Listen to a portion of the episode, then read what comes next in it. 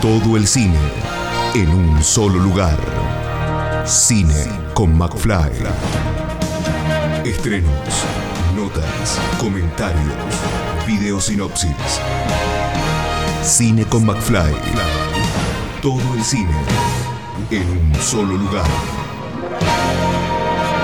Todo el séptimo arte en Cine con McFly. Cine con McFly.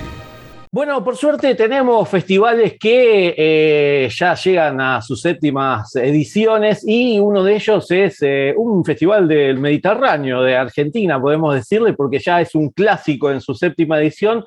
Eh, pasó por la pandemia también y sigue, por suerte, dentro de los festivales que engalanan todo, todas las, películas de género, en este caso, porque estamos hablando del Terror Córdoba, esta séptima edición, pero yo no soy quien para eh, contarles un poco acerca de este festival, sino que estamos en comunicación con Valentina Linín, que es la directora del Terror Córdoba, que nos va a contar un poquito acerca de esto, pero primero le doy las bienvenidas y las gracias por estar ahí del otro lado para charlar un ratito. Hola, ¿cómo estás? Bueno, muchísimas gracias a ustedes por el espacio, por la difusión. Siempre es muy importante para, para los festivales y para todos los eventos que, que hacen hacemos, que se organizan así con, tanto esfuerzo estos espacios, así que muchas gracias a ustedes. Bien, eh, recordemos que es el, Terror Córdoba es un espacio autogestivo, es, un, emprendimiento de unos loques ahí que quisieron hacer este festival y por suerte ya están por la, por la séptima edición. Eh, antes de, empezar, contanos cómo, cómo, cómo fue el, balance del año pasado de, de, la pandemia, porque me imagino que debieron de haber muchos cambios tanto en la organización como eh, en toda la realización del festival.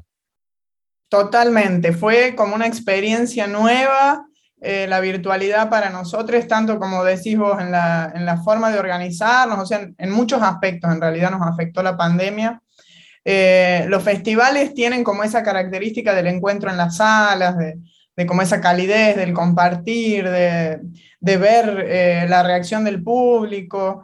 Y, la verdad que al inicio de la pandemia estábamos como eh, muy, muy asustados, asustadas con qué iba a pasar, no solo eh, nosotros desde Terror Córdoba, sino los, los, demás festivales con los que estamos aliados. Eh, y, tuvimos que aprender muchísimo, muchísimo en cuanto a la distribución, al exhibir en la virtualidad. también hay que tener en cuenta que, que, además no hubo mucha producción porque estábamos encerrados y el cine eh, requiere como de, estar con mucha gente, en contacto con mucha gente, entonces no se pudo filmar demasiado. Eh, pero bueno, yo, yo tengo, o sea, como una visión eh, negativa que tiene que ver con eso, o sea, con, con, con, la falta de, ese calor humano y de, eso de estar, ¿no? De un equipo de trabajo, que para mí, yo siempre digo, el festival que lo hacemos con tanto esfuerzo, con tanto pulmón, con tanto amor, eh, es para pasarla bien y para compartir y, esa es como lo, que nos motiva a estar ya siete años haciéndolo. Entonces, bueno, esa ausencia de las salas eh, es lo negativo, digamos, pero tuvo muchísimas cosas positivas la virtualidad y, que, son, que tienen que ver con las alianzas, con, con el acercarnos, con estar más cerca eh, del público o descubrir un público nuevo también, o que en realidad que un público nuevo nos descubra, eh, mm, porque no sabemos quiénes son. esa, sería una de las grandes diferencias.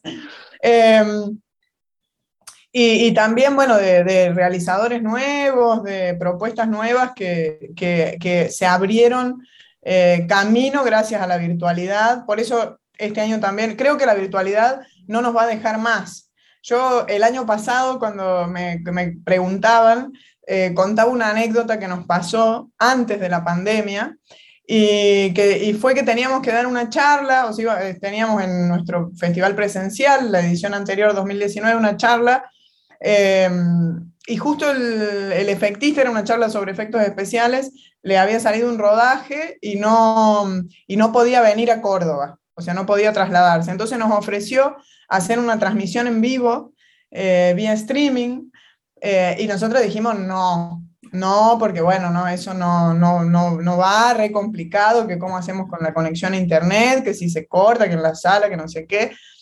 Y, bueno, la pandemia nos, nos, hizo dar cuenta de que sí es posible eh, hacer eso. Obviamente que eh, nos tuvimos que adaptar eh, todos, digamos, a, tener buenas conexiones, a ciertas cosas que en ese entonces no, seguramente, uy, seguramente hubiesen, hubiesen fallado.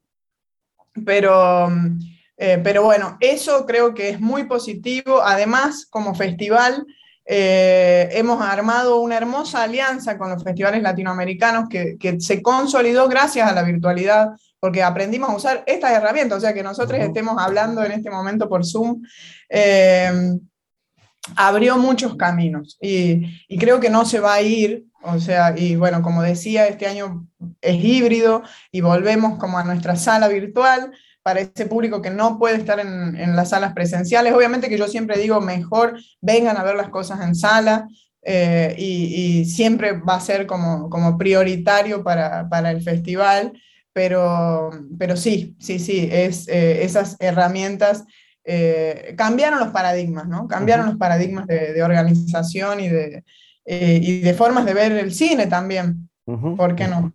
Exactamente. Eh, les recordamos que eh, el Terror Córdoba en esta séptima edición va del 28 al 31 de octubre, así que tienen estos días para poder disfrutar de esta versión virtual y también presencial. Los que estén cerca van a poder disfrutar nuevamente de eh, ir y meterse en las, en las salas de cine. ¿cómo, ¿cómo, vino la convocatoria? Porque, como decías vos, el año pasado hubo un gran parate. ¿Cómo, ¿Cómo vino esta convocatoria para esta edición? La verdad que vino bastante bien. Creo que, un poco esas alianzas que les contaba antes eh, nos permitieron recibir muchísimo material latinoamericano, eh, llegar a, otros países como Brasil, que quizá no, estábamos tan, eh, no nos llegaba tanto material, creo que también por el idioma y la, bueno, que sí o sí tienen que tener subtítulos en los filmes, qué sé yo, pero este año nos llegó material de, Brasil y creo que tiene que ver con esas alianzas que hemos logrado eh, con, eh, con los, demás festivales y otros territorios. Fue muy positiva y, ah, bueno, y eso nos, nos trajo muchísimo material latinoamericano. Tenemos una de las salas que es el Cineclub Municipal, tiene 12 películas latinoamericanas, eh, la mayoría que están en competencia. y a mí me parece muy importante, ¿no? porque creo que, que, los festivales que estamos acá en Latinoamérica, lo que queremos es poder exhibir lo que se hace acá, que es lo que no llega a las salas, a las salas streaming, al, Netflix o demás. Bueno, ahora un poquito más sí, eh, que tenemos, bueno, Aterrados, Historia del Oculto, hay unas grandes películas que, que, están llegando a las, a las plataformas de streaming. Pero... Mm, pero bueno, es muy importante todo eso que no se ve, que, creo que es como la función ¿no? de, los festivales, poder mostrar ese cine independiente que se está generando. Eh, y, yo muy, muy feliz, la verdad, con, con, la convocatoria latinoamericana, bueno, y de cortometrajes, que es nuestro clásico. Nosotros este año, por primera vez, eh, los largos tienen competencia. Antes era muestra de largometraje. Entonces, ese es uno de los grandes desafíos que nos propusimos en esta edición. Em, y, bueno, hemos recibido más de 30, 35 películas, que, es un montón. La verdad que es un montón para, para un año de, no producción. Y que el año pasado mostramos muchas de las pelis que se habían hecho antes y que este año ya no podían estar. Entonces eh, estuvo muy bien. Y recibimos más de 400 cortometrajes, que, que bueno, eso todos los años crece, de hecho eh, vamos limitando la convocatoria porque si no después no, no, llegamos a ver tanto. Y sí, sí, lo, bueno, lo bueno es eso, digamos, de eh, primero hacerse este nombre que ya tiene el Terror Córdoba y después ya les, llegan todos estos materiales, estas producciones que la verdad que da gusto aunque tenés que tener tiempo y me imagino cómo este, este proyecto autogestivo eh, es, eh, también les, limita a ustedes en, cierta manera.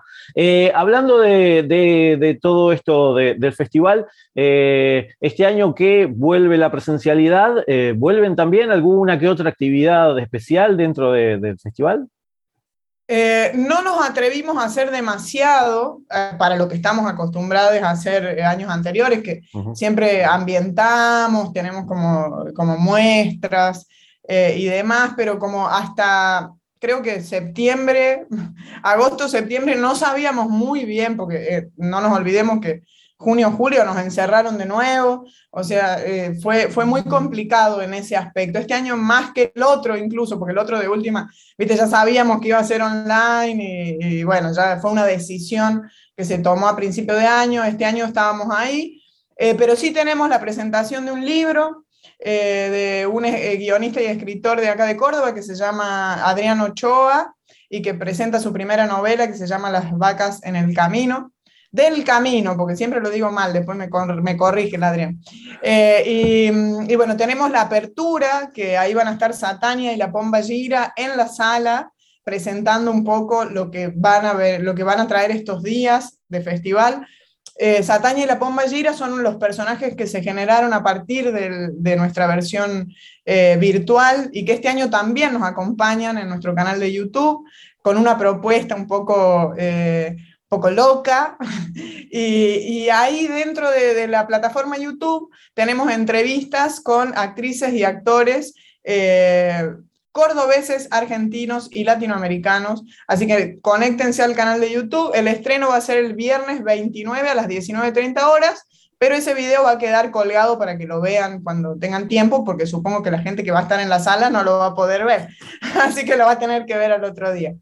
Eh, así que bueno, muy variadito, a pesar de quedarnos con las ganas de esas intervenciones que hacíamos siempre, eh, pero que volverán, volverán en algún momento. Lo lindo por ahí ah, de los festivales y de esto que, que, extraño yo eh, es que, que, el encuentro no es solo eh, en cuanto a lo realizativo, em, no solo entre realizadores, sino también de, las otras áreas, ¿no? Eso fue muy importante acá en, en, a partir de, del festival, digamos, que no solo eh, nos encontramos con gente que, les que le interesa el cine de terror, sino gente que hace cosas que, son increíbles, o sea, esculturas, em, fotografía de terror, eh, bueno, ni hablar eh, artes plásticas, o sea, como es como un, un, mundo, un universo increíble, ¿no? Literatura, también el año pasado tuvimos nuestro concurso de relatos y, eso es lo que, lo que nos permite, o ese espacio, que, y que es lo que yo me quedo con ganas y que espero que lo podamos volver, eh, podamos volver así con toda ya el año que viene y sin barbijo, ojalá. Ojalá, ojalá. Y, mientras tanto, si no, bueno, como decías vos, eh, va a tener esta, esta versión online que la van a poder disfrutar desde el canal de YouTube o si no, terrorcórdoba.com.ar. Eh, y si están por Córdoba, y quieren la presencialidad, ¿cuáles son las sedes de este año? Este año es el Cine Club Municipal Hugo del Carril, que es una sala preciosa que tenemos acá en Córdoba, eh, que queda en Boulevard San Juan 49, en el centro, y otra sala que es la primera vez que, a la que vamos, que es La Piojera, que es una sala muy particular porque es una sala que, que se maneja de forma comunitaria con, eh, con muchas organizaciones artísticas eh, y, y, bueno, que nos abran las, puertas ahí eh, es re lindo, digamos, por, porque, porque bueno, y además es un espacio increíble, ¿no? Es una sala que para 300 y pico de personas, preciosa, enorme, eh, la verdad. Y queda acá, bueno, queda, digo acá porque es muy cerca de mi casa, eh, pero queda acá en Barrio Alberdi, no es lejos del centro, debe quedar a unas 10, 15 cuadras del centro, se pueden venir caminando. Eh, y, y la entrada es a la gorra. Así que no hay excusas para no pasarse por el festival. Bien, estuviste hablando ahí de toda esta, esta comunidad de festivales latinoamericanos que en esta, en esta pandemia se, se aunó y creció. Eh, ¿cómo, ¿cómo, viene esta, esta movida? Porque la verdad cada vez hay más y entre ustedes también hay más comunicación, más allá de lo que fue el año pasado con pandemia, en pandemia, ¿no? Sí, sí, el año, otra, otra cosa que, que hicimos acá en Córdoba fue el Contagiate de Cine el año pasado, hablando de alianzas, eh, que bueno, fue algo que impulsamos con el Terror Córdoba, el Encuentro de Cine de Córdoba, y el Festival Invicines, y que después terminamos siendo 15 pantallas, y eso fue muy importante para Córdoba. Y la Alianza Latinoamericana eh, se inició en 2019, en realidad nos convocaron por los, festivales más viejos, que son, bueno, Rojo Sangre, Macabro en México, eh, nos convocan a nosotros los más jóvenes, eh, y se consolidó verdaderamente gracias a la pandemia, creo que ya lo mencioné, y, bueno, cada vez somos más festivales y, y, ya entregamos un premio, el premio Fan Latam, para quienes quieran pispear un poco, de hecho, eh, a, todos, todos los, realizadores, ahí en, la página web que es fanlatam.com, están todos los festivales fantásticos. O sea, si querés postular tu corto, ahí encontrás la, información de, todos los festivales que hay para que manden eh, sus, sus cortos. Eh, y, bueno, es un espacio que va creciendo, o sea, la verdad que creció muchísimo en un año, o sea, lograr el premio Fan Latam eh, fue un trabajo muy, muy bueno de la gestión. Mónica Trigo, eh, que es la directora del Festival Cine Fantasy, es nuestra presidenta, yo tengo la suerte de estar en, su equipo de gestión. y, creo que, que, la alianza va a crecer y nos va a dar muchísimo le va a dar muchísimo al cine latinoamericano de, fantástico, ¿no? que, es la pelea que, damos, creo que quienes estamos ahí adentro, eh, sosteniendo los festivales, ¿no? Que no es, no es tarea fácil. Yo debo decir eso, que, la verdad que, como vos decías, eh, todos, todos los festivales, eh, creo, son muy pocos los que verdaderamente tienen presupuesto entonces, todos a todos los festivales nos cuesta mucho eh, sostener año a año el espacio, digamos. De verdad es un, trabajo muy importante el que se hace atrás de, la organización de un festival. Así que eh, la alianza es eh, como la culminación de todo ese trabajo y la posibilidad de, de, compartirlo, ¿no? de compartir las experiencias, porque es una tarea que si no organizas un festival de cine no te das una idea de lo que significa, digamos. Así que encontrarnos ahí para mí fue eh, fue increíble, digamos. Y creo, y creo que, que va, a seguir, eh, va a seguir creciendo. Eh, se van a seguir sumando festivales, uno de los objetivos también de la alianza, además del premio, del premio que sería el, el, el premio de, de, del festival de festivales, digamos, así que imagínense la importancia de eso. Además, se van a ir construyendo otras cosas que, que, van a ser eh, muy, muy importantes. Eh, hablabas de eh, el Contagiate de Cine, hablabas de todos estos festivales de Córdoba y debemos decir y, mostrarle a, todo, a, todo, a todo el país que en Córdoba hay un polo audiovisual muy grande, hay una producción audiovisual muy grande y que fue creciendo en estos últimos años y sigue creciendo. ¿Cómo, cómo ven toda esa, esa, movida que se generó ahí en, en, la provincia? La verdad que es muy, muy importante. A pesar de que siempre hay cosas por mejorar, es muy, muy importante. Hay que pensar que en Argentina eh, solo dos provincias tienen ley de cine, son Misiones y Córdoba. O sea, eso es un logro, una lucha colectiva de las asociaciones, de, la gente que, hacemos cine, que, tiene un valor eh, eh, inigualable, digamos, ¿no? Y bueno, acá el polo audiovisual ya tiene, creo que, cuatro años.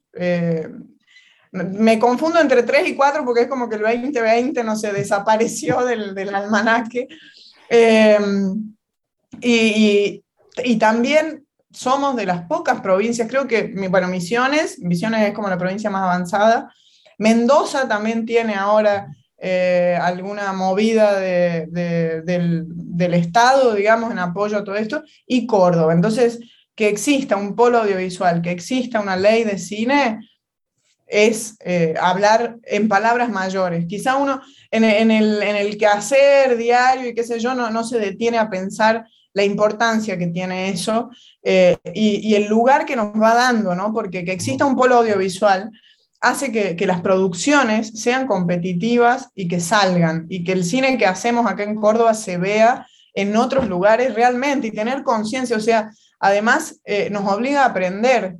O sea, nos, obliga a aprender sobre, sobre dónde distribuir, sobre cómo armar un proyecto, sobre, sobre muchas cosas que, que, que quizá quienes hacemos cine independiente estábamos bastante perdidos, a pesar de tener nuestra querida Universidad Nacional, que tiene la carrera de cine donde yo me formé, eh, y que, que, bueno, doy las gracias porque, porque es, es, bueno, muy lindo pasar por ese espacio, eh, pero es como eh, quizá pensar el cine más industrial. Hay como una,